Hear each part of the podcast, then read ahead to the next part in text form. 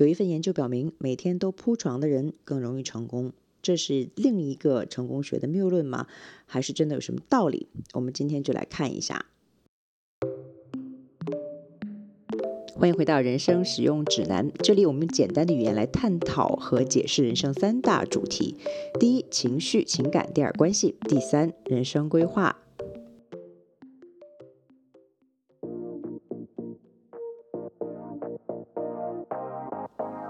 不知道大家是不是觉得成功学是一门有点无聊的学科，或者说一个无聊的话题？因为已经听过太多和所谓成功相关的理论，但是在自己身上执行起来却觉得很难。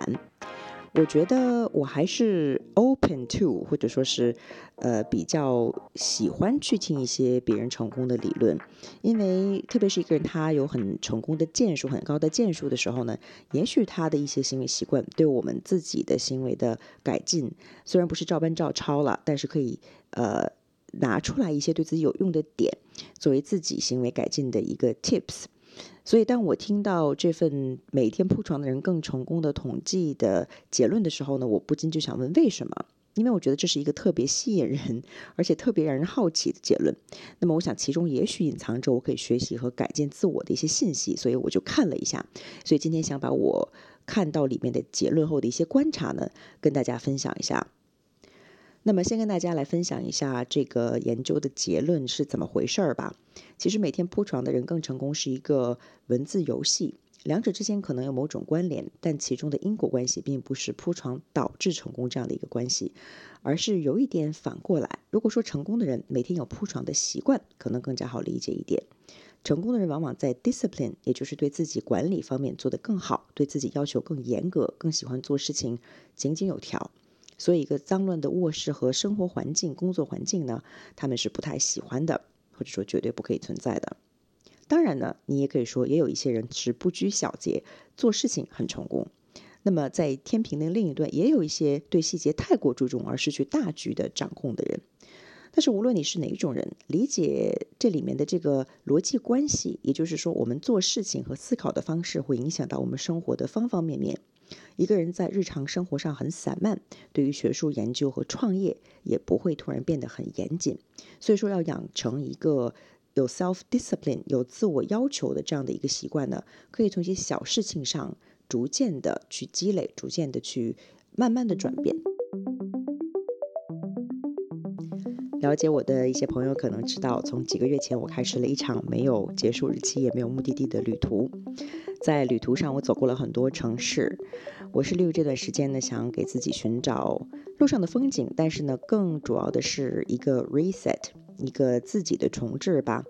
想找另一种生活方式。那么在旅途里面呢，我是为了找到自己隐藏在表面之下的方方面面的问题和没有被发掘的潜质，同时呢，也看到了不同的生活场景下的其他人。所以呢，现在我就想 share 几个小故事来讲一下和我们今天主题很相关的这样的几个人物。那么人物一呢，就是我在伦敦的时候遇到了在剑桥大学两的两个呃研究生导师，他们都是在剑桥大学做公共卫生研究的。那么他们在伦敦的中心摄政公园的附近做了一个一套比较呃老的房子，很简约。啊，虽房子虽然很老，但是呢，也没有什么家具啊，但是却非常的干净整洁。我和其中的一名女生，她是一个约旦人，然后呢，呃，约旦出身，但是后来移民到了新美国的新奥尔良去生活的这样的一个女生，我们叫她 H 好了。我和她同住了一段时间，她对清洁就格外的注重，在我看来呢，可能是过分的注重了一点。比如说在聊天的间隙，他就会习惯的整理房间了，清洁地面、擦拭桌面等等。所以和他在一起的生活压力很大，因为总是觉得自己没有清洁到位啊，比如说在水池里面留下了脏盘子，这个是不可饶恕的罪行等等。不过呢，了解了 H 的生活方式之后，也可以看出来，他之所以选择去读去读博士，或者选择进行公共卫生的研究，也和他这种一丝不苟。或者说过于严谨的做事方式有着密切的关系，所以他的人的个性和他的工作、他的生活是一一套套餐，一个 package 是不能分开的。离开英国之后，我降落在了瑞典朋友 A 的家里面。A 是一个从事 IT 咨询工作的，她是一个咨询师啦。呃，一个瑞典女孩。在来瑞典之前，她就一直短信我如何搭车到她的家，细致到车次、站台、呃，车票价格等等。那么到了 A 宽敞明亮的家里面，我眼前顿时有一种眼前一亮的感觉，因为他的家很新，布局非常合理，窗明几净的。虽然已经住了几年，还像完全新的一样的房子。在 A 的家里，我发现我整个人有一种舒适感，觉得可以完全的放松和享受这种清洁带来的安全感。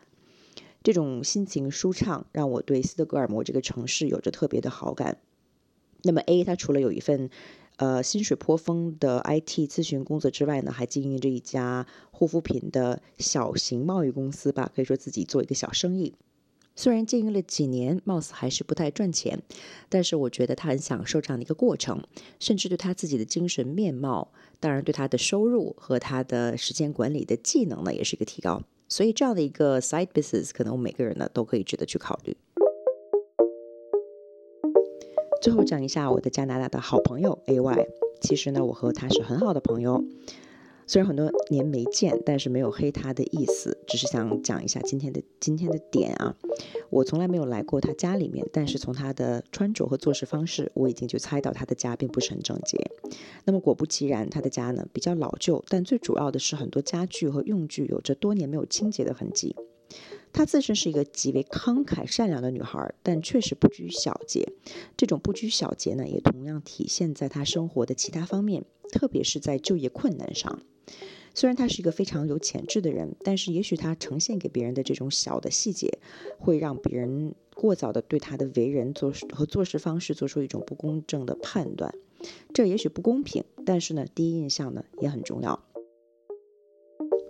所以，经过我的理论学习和实践的观察，觉得每天铺床的人更成功，其中是有自己的道理的。只是因果关系可能不是我们想的那样而已。所以，它并不是一个谬论，还是站得住脚的一个 theory，一个理论。当然，一个人的成功与否呢，有很多的决定因素，甚至我们对成功怎么定义都是一个很大的话题。所以，整洁与否只是非常小的一个考量的因素。这并不是我们今天节目的中心的主题啊，清洁并不是。我们想讲的是，一个人要做出改变，可以从一些似乎不相关的地方呢开始做起，改变整个一个人的做事和生活的风貌啊，改变自己每天做事的习惯。这些习惯呢，可能循序渐进的会影响到你其他的生活方面。从铺床这件小事开始，你的精神状态也许会有翻天覆地的变化。我们今天的节目呢就到这里，希望我们还是像每次一样有料、有用、有趣。我们下次节目再见，拜拜。